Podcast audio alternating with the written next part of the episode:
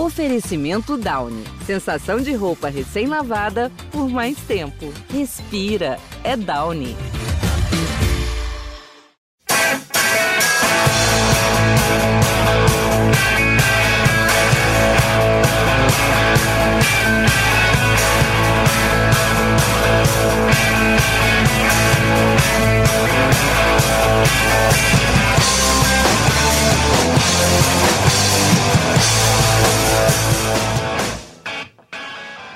Bom dia para quem é de bom dia, boa tarde para quem é de boa tarde, boa noite para quem é de boa noite. E se você está nos ouvindo de madrugada, boa sorte. Eu sou Eduardo Rodrigues, setorista do São Paulo no GE, e esse é o podcast GE São Paulo número 191.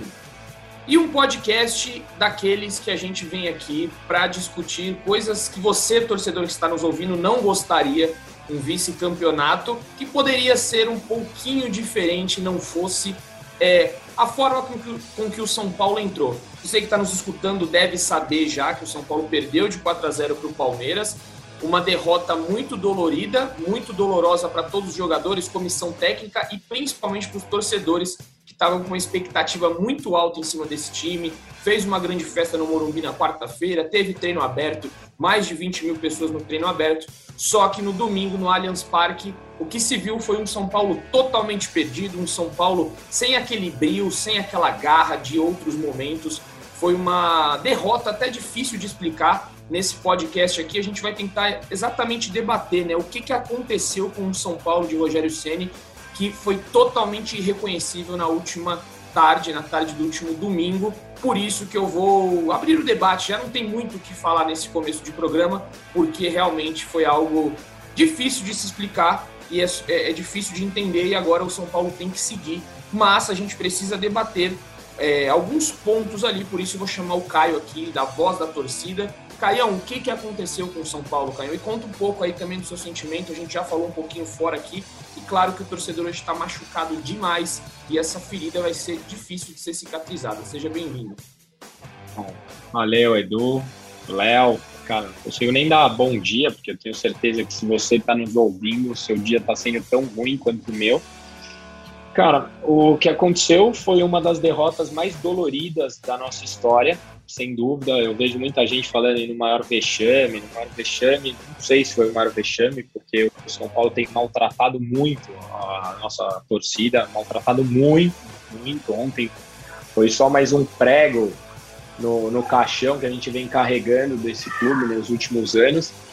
E acho que, como eu, muitos dos que nos ouvem aqui estavam extremamente ansiosos para essa partida, cara. Eu acho que até mais do que ano passado. Ano passado o São Paulo tinha uma fila, o São Paulo tinha uma série de coisas envolvidas, e eu acho que essa final, é, a, a o pré-final foi muito mais esquisito para o São Paulo. Acho que se criou um clima do lado de lá, com escândalo, com, é, com bastidor, com gritaria muito ruim, cara. Uma coisa que, para mim, a leitura de futebol é, não é legal. Para eles funcionou, funcionou, porque eles usaram tudo isso que se criou a favor deles, eles foram lá e ganharam, e a gente caiu que nem um patinho nessa história toda. E depois do que o São Paulo fez na quarta-feira, assim, que falei aqui no podcast, foi uma das noites mais especiais que eu tive na minha vida. Essa final ou nos daria o título ou não mancharia a história como foi o que aconteceu. Não, não existiria um meio termo. O Léo até falou aqui, ah, se fosse um 2 a 0 tal. Como torcedor do São Paulo, cara, eu sabia que ou a gente ganhava jogando como a gente jogou e ganharia lá, ou aconteceria o que aconteceu. Esse São Paulo de ultimamente não tem meio termo. Se São Paulo não é um time equilibrado, ele vinha sendo um time que estava muito acima da expectativa, principalmente na parte da entrega, e essa entrega ela não entrou em campo, ela ficou no Morumbi na quarta-feira ou ficou no treino aberto e não sei o que aconteceu porque o São Paulo simplesmente não entrou em campo. Eu dizia aqui que para o São Paulo ser campeão a gente tinha que fazer tudo perfeito e a gente começou a não fazer nada perfeito depois da vitória de, de quarta-feira. Não sei se subiu o sucesso na cabeça da diretoria, eu acho que a torcida está no direito de querer o treino aberto, a torcida está no direito de querer demonstrar o seu amor. Isso é o papel do torcedor. Agora era papel da diretoria fechar o São Paulo, era papel... como foi feito lá, né? A torcida do Palmeiras foi até a porta do CT lá, aplaudindo e deixaram entrar. Então era papel da diretoria blindar, era papel da diretoria cortar o oba-oba, seu arboleda não chega no treino, aí come, começa a dar tudo errado, você começa a sentir o cheiro do arroz queimado, e foi o que aconteceu numa das tardes mais tristes e trágicas que eu me lembro como torcedor do São Paulo. Eu tô, vocês não estão me vendo aqui, estou de preto, passei o dia de luto e não é brincadeira, não estou forçando. Eu não, não tenho ânimo para falar, estou aqui por vocês e porque eu gosto muito de falar com vocês sobre São Paulo, porque uma das tardes mais tristes na minha vida como torcedor de São Paulo. Você já disse, Caio, em outras ocasiões que às vezes falar aqui serve como terapia. Então vai ser sua terapia hoje. Espero que para o torcedor que está nos ouvindo aí também que seja terapêutico, né? Para tentar deixar a cabeça menos inchada. Vou dar, antes de passar para o Léo, só vou dar um relato aqui, né? É, meu, eu estava lá no Allianz, fiz a cobertura do São Paulo lá no jogo. E eu pude, só para ter também um parâmetro aí, que estava é, muito inflamada a torcida, da mesma forma que quarta-feira foi inflamado o Morumbi, criar um clima também de muita, muita festa, muito incentivo. E eu acho, foi uma, uma, uma, percepção minha, os jogadores do São Paulo, alguns jogadores sentiram muito essa pressão, realmente fizeram dali do Allianz um caldeirão ontem, o estádio tremendo, assim como o Morumbi tremeu também na quarta-feira. O, o, fator torcida nesse, né, nessa final foi preponderante, assim, foi uma das, das finais que eu vi mais que a torcida realmente ganhou jogo ganhou no Morumbi e ganhou no Allianz Parque. Alguns jogadores como Wellington, achei que sentiu demais o jogo, jogou só os primeiros 45 minutos e, e, parou. O Igor Gomes, onde foi parar o Igor Gomes? Não vi o Igor Gomes em campo. No primeiro tempo, eu não lembro dele ter tocado na bola. Eu até me perguntei, o Igor Gomes está em campo?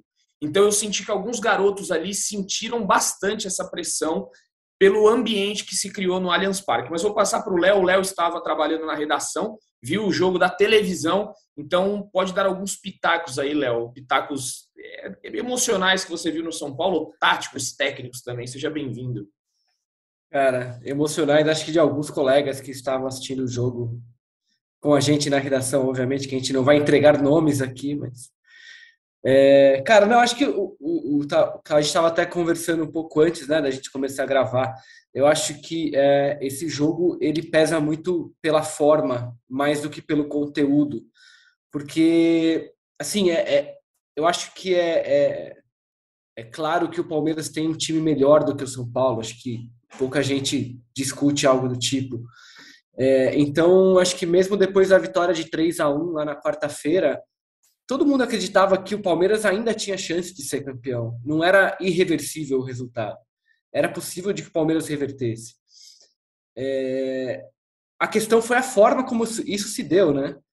É, o, São Paulo entregou a, a, a final para o Palmeiras ali, porque você, como a gente estava falando, né? Você imagina que num jogo mais disputado, o São Paulo de repente perdesse por 2 a 0 e fosse derrotado nos pênaltis não geraria esse, esse, é, esse tumulto que gerou uma derrota de 4 a 0 em que o São Paulo praticamente assistiu o Palmeiras jogar. Acho que o trabalho do Rogério é muito bom, a gente pode até falar sobre isso depois. É, a gente ainda não sabe exatamente quais as consequências dessa derrota para o trabalho do Rogério na sequência, mas é fato que o Rogério é, devolveu dignidade ao São Paulo esse ano. O São Paulo que terminou o ano passado numa situação lamentável brigando para não cair até a penúltima rodada. E o São Paulo que esse ano chega à final, como o próprio Rogério disse, com pouca gente, pouca gente imaginava que o São Paulo pudesse de fato chegar à final. Chegou, chegou à última partida com chances reais de ser campeão. É, mas aí a, a, esse último esse último capítulo, esse último passo do São Paulo nessa reconstrução que o Rogério iniciou em janeiro é, é muito foi muito ruim, muito triste porque o São Paulo estava entregue ali. Eu não sei se a gente pode vai discutir, imagino, é, se as decisões do Rogério em escalar um time tão jovem para uma partida como essa, se foi a mais correta, ainda que fosse o mesmo time que havia atropelado o Corinthians e o Palmeiras na mesma semana. Será que, que foi um erro escalar o Wellington, o Igor Gomes, jogadores que já, que já estão no time há algum tempo, mas que ainda são jovens, e deixar, por exemplo, o Luciano no banco logo de cara? Não sei, a gente pode discutir isso e é muito mais fácil debater isso agora também.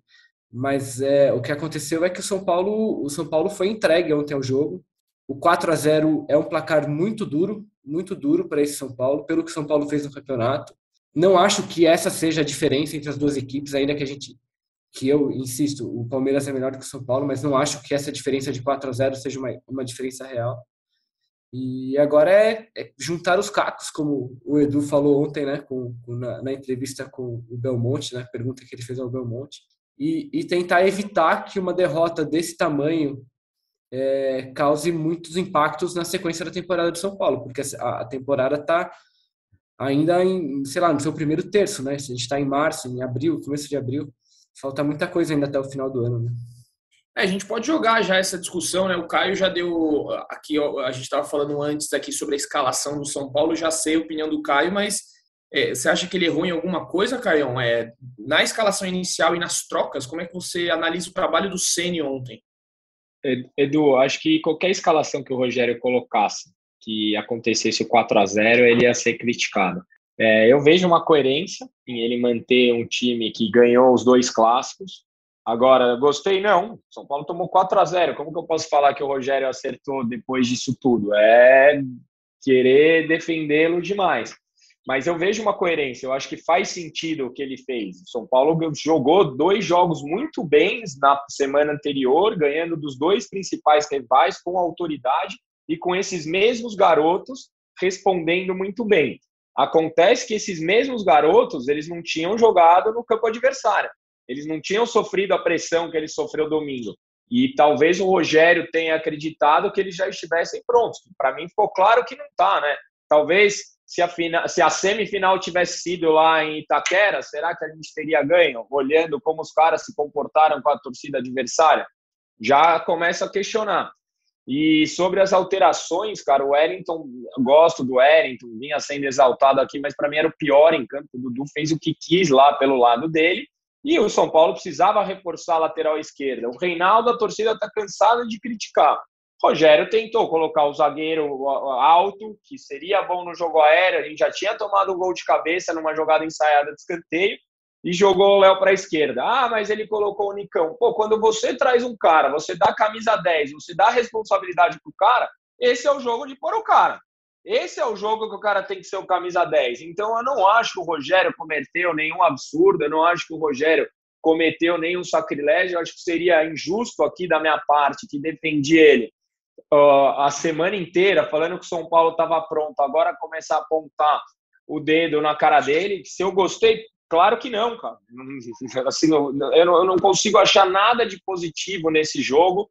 Talvez a atuação do Caleri seja a única coisa não vergonhosa do que a gente viu nessa partida, mas eu não acho que o, o, o Rogério, sei lá, seja o grande culpado. Eu acho que ele é um dos, claro, como o que me preocupa, em, cima do que o Léo falou, ah, vamos ver as consequências. Pô, o que me preocupa na, no tamanho dessa derrota é que esses mesmos caras, ou 80% deles, são os caras que, quando começaram a perder no Campeonato Brasileiro, perderam o brasileiro com sete pontos à frente. São os mesmos caras que, quando começaram o Campeonato Brasileiro do ano passado, numa maré ruim, quase foram rebaixados. Esses caras, acho que foi o Zé que me perguntou se o São Paulo estava pronto, e se o São Paulo estava. Eu falei, tá, para hoje está. Agora eu quero ver como esses caras vão reagir numa maré negativa. E essa maré negativa veio toda de uma vez, veio em gotas d'água, veio do tamanho de um tsunami. E a minha grande preocupação é agora como o Rogério vai gerir essa bomba que explodiu no Morumbi. Mas eu não crucifico o Rogério, eu, eu vejo uma coerência. Puta, não deu certo e foi ruim, foi péssimo, foi péssimo. E aí, Léo, como é que junta os cacos agora? Você tem a solução para Rogério Ceni? Você acha que a recuperação vai ser rápida? Porque quinta-feira, a gente vai falar mais um pouquinho daqui a pouco, tem Sul-Americana contra o Ayacucho, já falou que vai com um time praticamente reserva e domingo já começa o Brasileirão, seis da tarde contra o Atlético Paranaense. Como juntar os cacos, Leonardo? Cara, é difícil, né?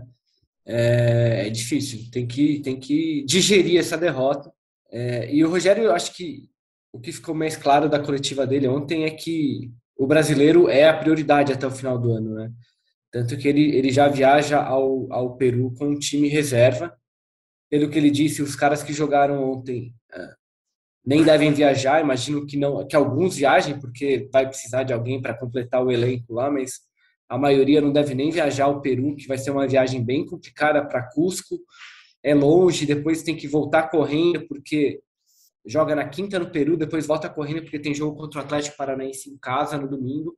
Acho que o Caio tem, tem, tem um ponto interessante, assim, esse São Paulo, quando demonstrou é, estar em situações complicadas, ele demorou a reagir. Foi assim naquele campeonato de 2020, que terminou em, em fevereiro do ano passado, foi assim no campeonato do ano passado, no brasileiro também, que o São Paulo empurrou até o fim ali com, com um risco inédito na, na, história do clube. Mas, como eu disse no começo, assim, acho que o, o, Rogério vinha fazendo um bom trabalho, um trabalho, acho que acima das expectativas. É, ele conseguiu devolver o São Paulo a um, a um lugar bem mais digno na história do clube. Vamos ver, a gente só vai ter essa resposta a partir de quinta-feira e domingo, quando esse time voltar a campo, né? É aí que a gente vai ver como essa, essa, essa cicatriz está fechando ou não, né? Como essa ferida é, começou a ser fechada ou não durante a semana lá no São Paulo. É, esses dois jogos agora acho que vão ser muito importantes, né, para dar uma moral aí para o time, para pagar tudo o que aconteceu. Mas eu acho que tem gente aí que precisa acordar, né? Eu, eu não ia tocar nesse assunto, né? Mas o Caio me, me, me lembrou bem ali sobre o Nicão. Foi contratado, pegou a camisa 10 e a gente já está em abril e ainda Nicão desaparecido, né? Tem alguns jogadores aí, Patrick, que precisa acordar, é, o próprio Nicão. É, como é que você vê, vê essa situação aí, Caio, de alguns jogadores que estão completamente sumidos, que tinham que assumir a responsabilidade e até agora nada, né? O Nicão não, não mostrou o que veio até agora, né? É, e, e eu acho que esse, esse pensamento seu, ele até serve como defesa da escalação do Rogério, porque ah, precisava de um time mais experiente. Verdade. Fora o Miranda, que não vem fazendo um bom começo de temporada, e o Luciano, que se acertou, em qual experiente você vai confiar? O, o Rigoni, putz, o Rigoni fez uma ótima temporada passada, mas não vem jogando bem. O Nicão, a gente ainda não sabe o que está fazendo no São Paulo. O Patrick não entra em forma. Então, assim, como contar com os caras que estão lá no banco? O Rogério, na, na, minha leitura, falou: cara, esses moleques me trouxeram até aqui, é com eles que eu vou até o final. E agora pagamos um preço caro. Agora é a hora desses caras começarem a assumir a responsabilidade. Já colocaram os moleques na fogueira, infelizmente perdemos da forma que perdemos. Agora esses caras têm que começar a dar a cara para bater, meu. Agora a torcida tem que começar a cobrar esses caras. Não o Wellington. O Wellington fez o gol contra o Corinthians na semifinal. O Wellington tem 21 anos. E o Nicão tem 30, tem a camisa 10. O Nicão tem salário de protagonista. O Wellington é um moleque da base, entendeu? Então, assim, se a gente também fizer a nossa cobrança certa, de forma correta, talvez a gente ajude nessa reconstrução. Agora, começar fora o Diego Costa, eu já vejo muita gente pedindo o Diego Costa fora. O cara, o moleque fez um baita de um campeonato. É um baita de um campeonato. Ele é titular e o Miranda é reserva. A cobrança tem que ser no Miranda, não no Diego Costa. Miranda é ídolo, Miranda tem uma bagagem, tem, mas não aguentou. Então, assim, a cobrança é no Miranda, não no Diego Costa. Miranda, a cobrança tem que ser no Nicão. Por que, que o Igor Gomes é, é inquestionável? Porque não tem ninguém para fazer o que ele faz. Cadê o Patrick? Cadê o Nicão? Cadê esses caras que vieram para ser protagonistas? Esses caras têm que ser cobrados, não os moleques que estão lá na fogueira, entendeu? Eu acho sacanagem o que estão fazendo com esses moleques. O Rogério disse aqui uma vez: eles são a nossa salvação. Agora a gente pega, toma a paulada que tomou e quer tirar todo mundo. Não. Vá cobrar quem não estava lá. Vá cobrar quem não tem dado a cara para bater, quem não dá entrevista no final. Eu vejo os moleques ali dando entrevista, eu vejo os moleques entrando dentro de campo, eu vejo os moleques se comprometendo. Pô, infelizmente foi uma tragédia que aconteceu.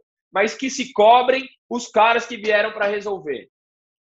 Exatamente, estou de acordo. Eu acho que, que a cobrança em cima de, dos garotos não vai, não vai resolver nada. E eles, como bem disse o Rogério, eles que levaram o São Paulo. Você está lembrando aí, o Wellington fez gol contra, contra o Corinthians, Pablo Maia fez gol também na, na contra o Palmeiras.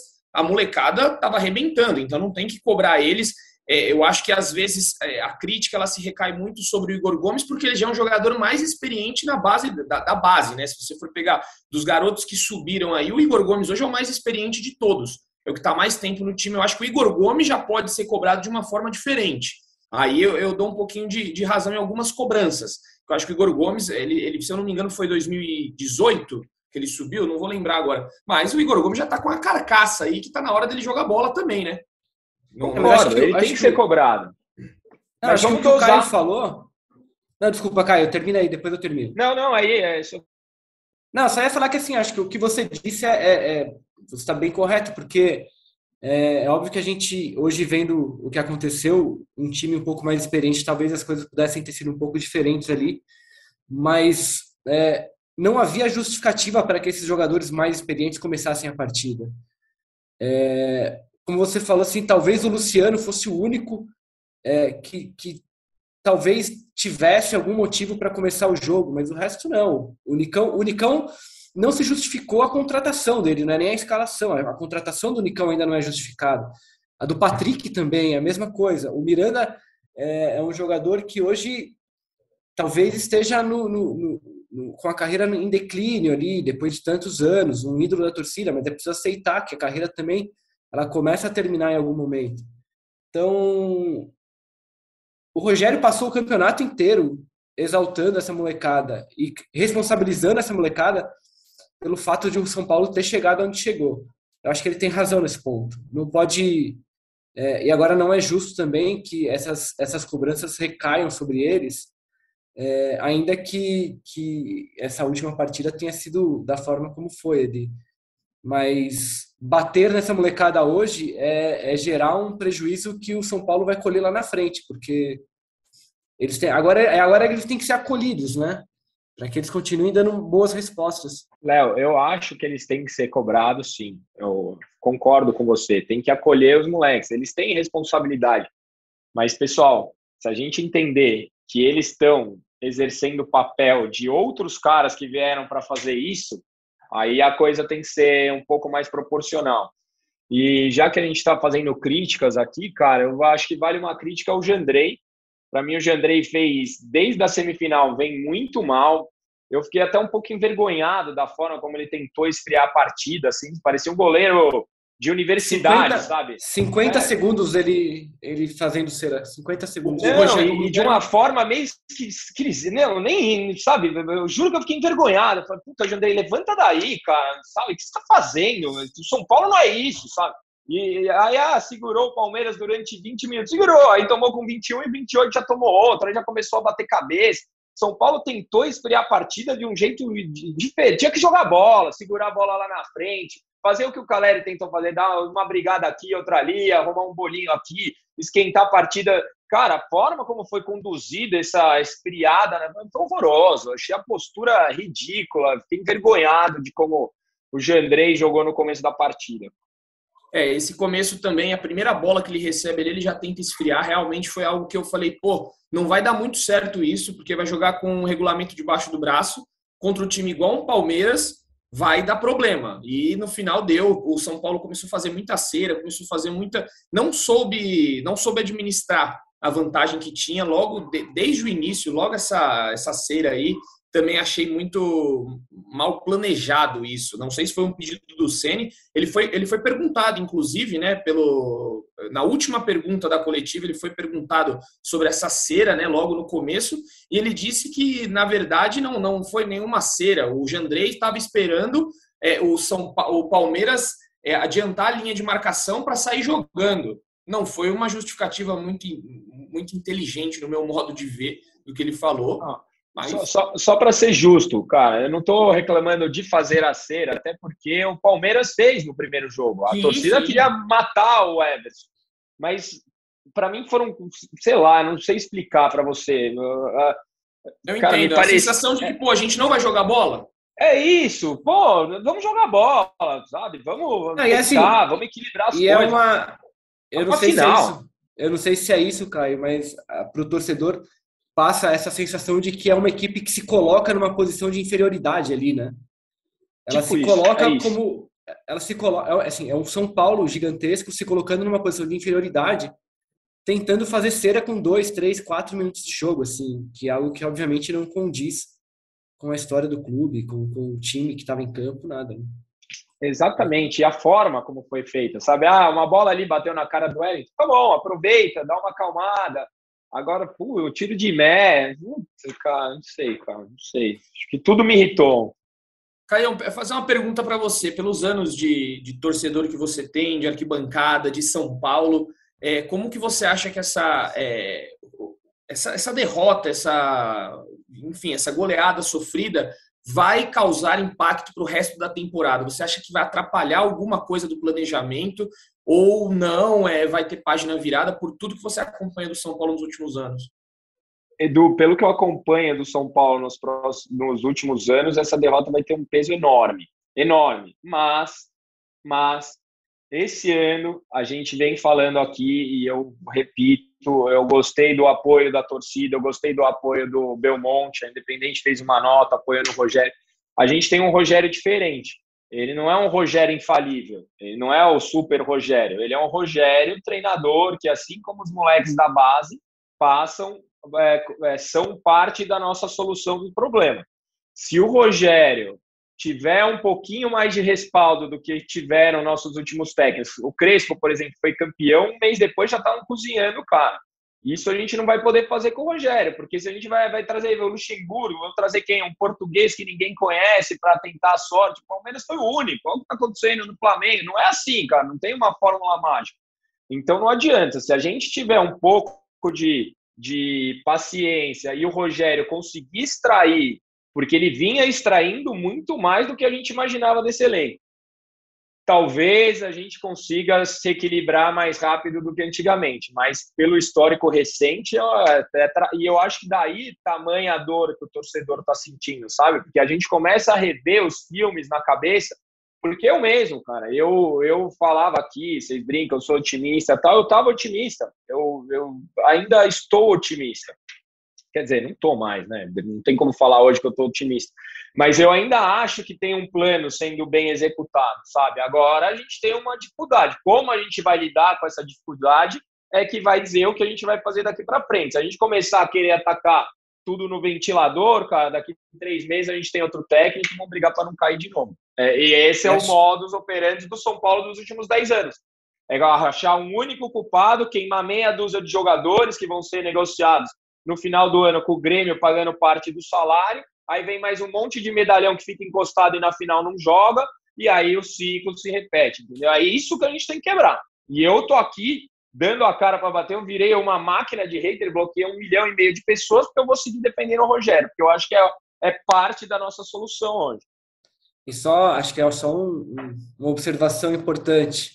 É, a tendência é que esse elenco do São Paulo é, até se enfraqueça nos próximos meses, porque espera-se que alguns desses novos jogadores formados lá no clube sejam negociados, porque há uma necessidade urgente do São Paulo de fazer receita com jogadores.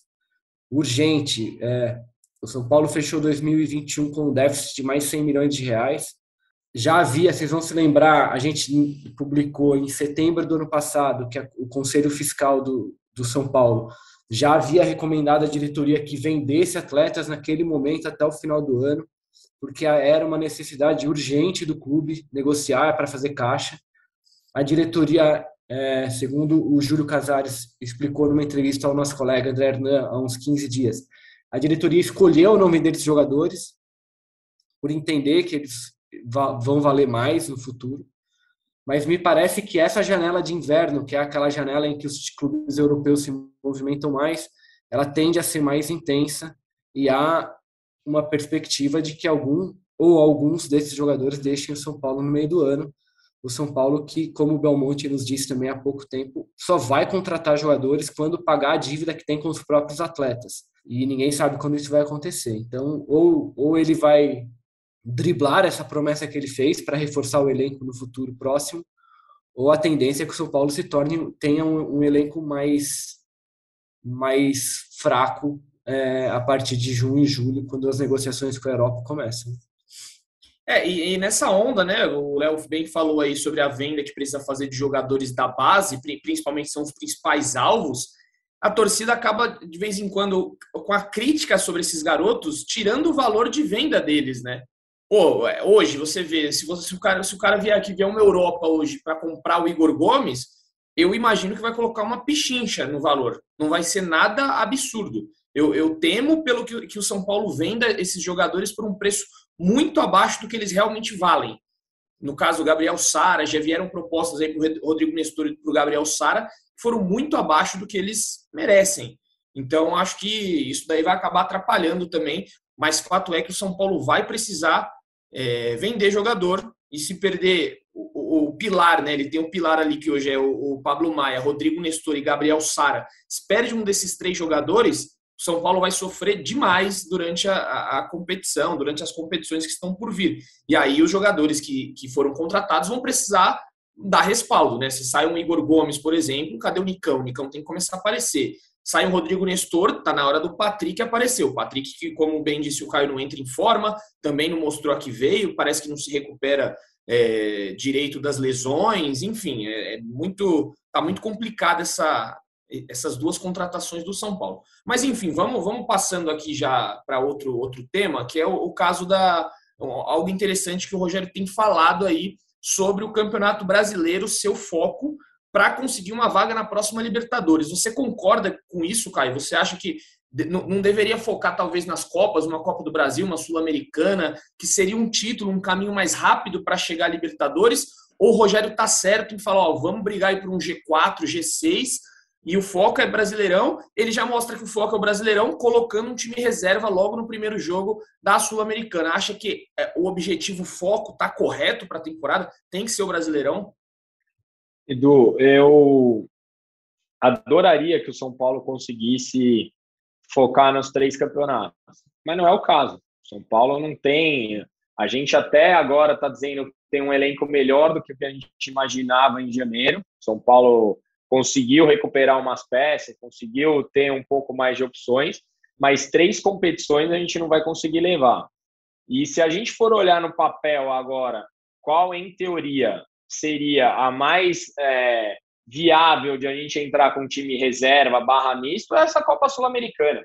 A gente vai ter um jogo na altitude contra um time que, teoricamente, o São Paulo tem a obrigação de ganhar no Morumbi, e a gente não sabe o que pode acontecer com esse time lá sendo titular ou reserva por, por, questão, por questão da altitude. Então eu vejo uma estratégia correta do São Paulo em não escalar o time titular, até porque a gente veio de duas semanas muito desgastantes. A gente tem que lembrar que antes das quartas de final, a gente teve Palmeiras e Corinthians, depois teve quartas de final, depois Palmeiras e Corinthians de novo. Então, São Paulo vem de 20 dias aí com quatro clássicos e uma quarta de final.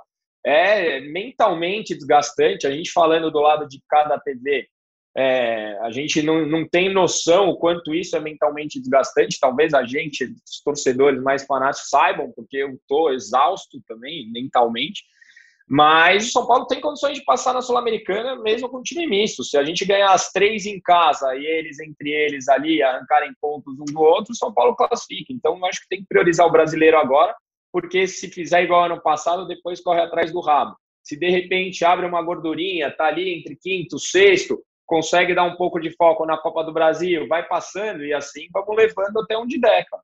Mas não pode abrir mão do brasileiro, não. Concorda, Que é o mais difícil dos três. Sem dúvida. Cara, acho que o raciocínio do Rogério é de que com um elenco que ainda não é um elenco muito numeroso e com quem ele pode contar com todo mundo ainda, e a gente está falando até agora de Nicão, Patrick, que chegaram agora e ainda não, não entregaram, o Campeonato Brasileiro é um, é um campeonato menos é, sujeito a algumas variáveis ali, né? Um campeonato mais longo. É diferente, por exemplo, de uma Copa, em que se você de repente foca tudo numa Copa e, cara, se o jogador perde um pênalti ou se o árbitro erra uma jogada, você perde todo um trabalho. No brasileiro, você é um campeonato mais longo, você tem mais tempo para recuperar. Sem falar que o brasileiro está distribuindo vaga rodo para Libertadores, né? No ano passado, até o oitavo colocado se classificou para a Libertadores. Então, esse caminho, eh, se a gente lembrar que até, outros, até um tempo atrás, só os quatro primeiros, né? Você tinha que terminar entre os quatro melhores para ir para a Libertadores. Esse caminho pelo brasileiro hoje ele é muito mais tranquilo do que era antigamente. Então, me parece racional assim que, que, o, que o Rogério escolha o brasileiro com prioridade, ainda que ele saiba que para ser campeão é muito difícil Seria mais fácil o São Paulo ser campeão da, da Copa Sul-Americana, por exemplo, acho também. Mas acho que ele prefere apostar no, no que é mais provável, entendeu? O São Paulo me parece e o Rogério me parece pouco afeito a riscos essa temporada, talvez seja um trauma do ano passado. Então me parece que eles apostam em algo que é mais mais seguro, que é uma vaga na Libertadores pelo Brasileiro, lembrando lembrando, né, como no ano passado que oito clubes, os oito primeiros foram a Libertadores, né? Então é quase a metade da tabela e, e para o São Paulo terminar abaixo do oitavo é um, é um é, é algo muito ruim. Então, assim, se você considerar que o São Paulo, dentro de uma normalidade, o São Paulo consegue chegar no final do brasileiro entre esses oito. Isso, obviamente, vai depender de quem for campeão da Sul-Americana, Libertadores, sei o quê, para abrir mais vagas. Mas acho que o raciocínio do, do Rogério faz, faz algum sentido, sim. Léo, mas você não acha que dá para ganhar a Sul-Americana focando no brasileiro? O Atlético Paranaense fez isso ano passado. Eles não abriram mão do brasileiro, apesar de quase terem caído. Eles estavam. É... Você não acha que dá para ganhar, cara? O Red Bull, por exemplo, ficou em quarto no brasileiro e chegou na final da Sul-Americana. É um torneio. A primeira fase da Sul-Americana para o São Paulo é, teoricamente, ela é tranquila. São times que, que não trazem perigo. E aí você vai avaliando fase a fase ali. Isso. É que o, o Rogério está preocupado em não passar o mesmo vexame do ano passado, né? Ele não quer que é. o São Paulo corra riscos. Então, assim, entre entre correr um risco no brasileiro de rebaixamento, que é algo tenebroso, e a possibilidade de você conquistar uma vaga na Libertadores pelo brasileiro, que é algo provável, e ser campeão da Sul-Americana, que é um torneio é, bem menos relevante, ainda que até a possibilidade seja maior disso acontecer, eu acho que ele aposta no que é mais seguro ali. Acho que ele está eu acho que é isso, assim, ele, ele tá evitando riscos, assim, ele, ele sentou na mesa e, de, e olhou para as condições que ele tem e, e, definiu qual é o caminho menos arriscado. Né? E me parece que ele tem, é óbvio que isso a gente só vai descobrir no fim do ano, se ele acertou ou não, mas eu acho que o raciocínio dele é correto, sim. É, eu vejo o Rogério Senna muito sensato nessa, nesse retorno dele, ele não está vendendo ilusão, ele não está vendendo sonho para o torcedor, porque ele vê como é que a situação está difícil ele sempre bate na tecla, ó, não temos capacidade para brigar por todos os títulos, o Copa do Brasil é muito difícil, o Americana também, e a gente precisa arrumar as finanças. Ele precisa primeiro, o São Paulo, nesses últimos anos, eu já fiz essa analogia outras vezes aqui, ele quer andar com um carro de luxo numa estrada esburacada, a 100 por hora. Seu carro vai estourar. O Rogério Senna está pavimentando, ele quer pavimentar essa estrada para depois você rodar com o seu carro na estrada mais segura. Então, eu acho que o, São Paulo há muitos anos fica quebrando os seus carros, né, na analogia, nessa estrada esburacada, e precisa colocar logo a casa em ordem. E eu acho que o Rogério está certo. Não adianta você querer é, mundos e fundos se você não tem uma estrutura básica. E hoje o São Paulo não tem uma estrutura básica, tem uma dívida de 700 milhões. Cara, 700 milhões é muita coisa, fica uma bola de neve. Você não paga salário, você atrasa algumas coisas de funcionário, você não consegue ter uma fisioterapia com três horários por dia lá no seu CT. Então são coisas que eu acho que o Rogério ele tá, ele, ele esse retorno é muito produtivo, é muito bom para o São Paulo a forma com que ele está lidando. Eu acho que é essencial e o São Paulo tem que trilhar esse caminho, esse objetivo, tentar chegar nesse objetivo. Mas enfim, vamos, vamos terminar aqui com. Já que hoje tem a. Hoje, nessa segunda-feira, vai ter o prêmio do Paulistão. Eu vou fazer um prêmio do Paulistão aqui também, do São Paulo, com vocês. Quero saber, já que o Felipe Ruiz hoje não veio, vamos fazer um top 3 do campeonato paulista do São Paulo. Vou começar pelo Caião aí. Para você, Caio, quem foi o melhor jogador do São Paulo no Paulistão? Para a gente também não ficar com essa energia ruim aqui, vamos terminar com pelo menos em alta, né? Melhor, vamos terminar em alta, então a gente vai começar pelo ponto negativo. Fala os três piores tá. para você decepcionou totalmente, os três que te decepcionaram neste Paulistão. Ah, cara, aí é, acho que os reforços que chegaram e não estão jogando, então vou de Nicão, Patrick e outro pior, e o Reinaldo. Para mim são os três piores do São Paulo no campeonato. E os melhores? Os melhores, a ordem é difícil, mas é Pablo, Nestor e Caleri. Agora, eu diria que o Pablo Maia é a revelação do campeonato inteiro, sem dúvida para mim. O Caleri fez uma fase final muito boa. No começo teve um pouco mais de dificuldade, alternou a reserva. E o Luan, o Luan e o, e o Nestor, quando entrou o Maia, achamos a posição do moleque. Aí os dois subiram bastante. Então, nos meus três são esses aí. De acordo, Léo? Cara, eu trocaria o, Reinaldo pelo Rigoni na lista dos piores. É que eu gosto do Rigoni, então foi, eu, eu é. fui clubista. É. o, o, Rigoni, eu, eu tô de, é, realmente, o Rigoni foi péssimo nesse Paulistão, né? Decepcionou. Eu acho que é Nicão, Patrick, esses dois principalmente, não pelo que é, eles jogaram, mas principalmente pela expectativa que foi criada com a chegada deles, né?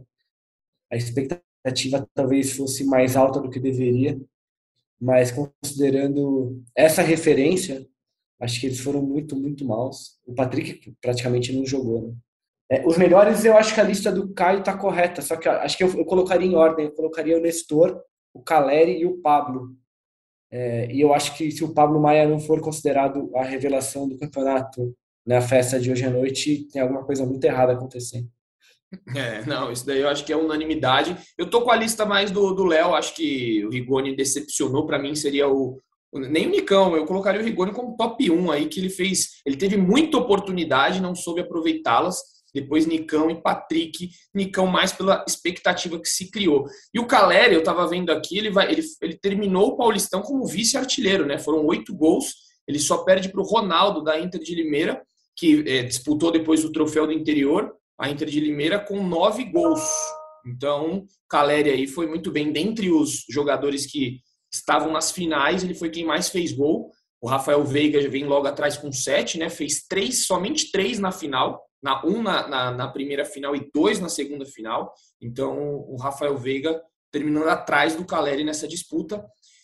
E o São Paulo agora foca suas forças em outras competições. Acho que é isso, né, amigos? Acho que falamos de tudo. O Caio conseguiu. Caião, saiu um pouquinho mais leve. Vai sair um pouco mais leve daqui?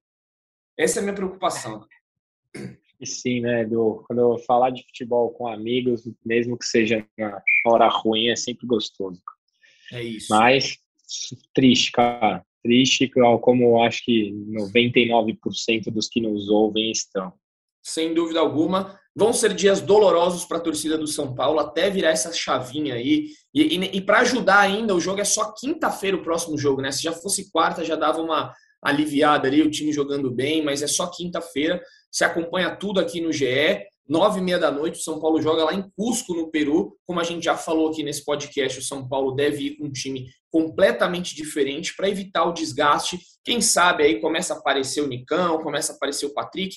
O Léo Lourenço fez uma matéria hoje lá no GE mostrando quais opções o Rogério pode ter, quais jogadores podem ganhar chances. O Luan, que está jogando pouco, o Luciano, Andrés Colorado. Enfim, o elenco, elenco São Paulo montou. Agora tem que começar a usar essas peças Vamos ver aí nos próximos capítulos, porque o São Paulo, essa roda gigante que a gente vive falando aqui, tá lá em cima, tá lá embaixo, tá lá em cima, tudo pode mudar em instantes no São Paulo. Mas agradeço vocês, meus amigos, um papo muito bom, apesar do assunto não ter sido tão bom assim, mas é da vida, é do futebol e a gente vai, quem sabe, voltar aqui mais para frente para falar de títulos do São Paulo. Caião, te agradeço. Acho que você já deu seu recado final, mas se quiser dar algum recado, fique à vontade.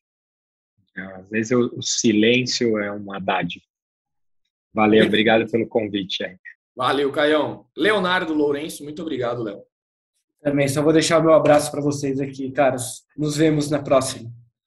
Nos vemos na próxima, então, amigos. Sexta-feira, possivelmente, estaremos aqui novamente para falar com você, torcedor do São Paulo, que está de cabeça quente e é muito é, justo essa dor de cabeça mas as coisas podem ser melhores em 2022 para o São Paulo. É o que o torcedor espera, é o que todo mundo espera que está ali no clube do São Paulo. Beleza, amigos?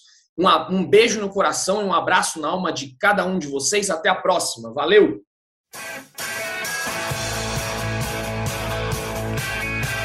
Rolou para Cafu, para Raí, para o gol! E que gol! Partiu o Rogério, pé direito na bola, passou pela barreira!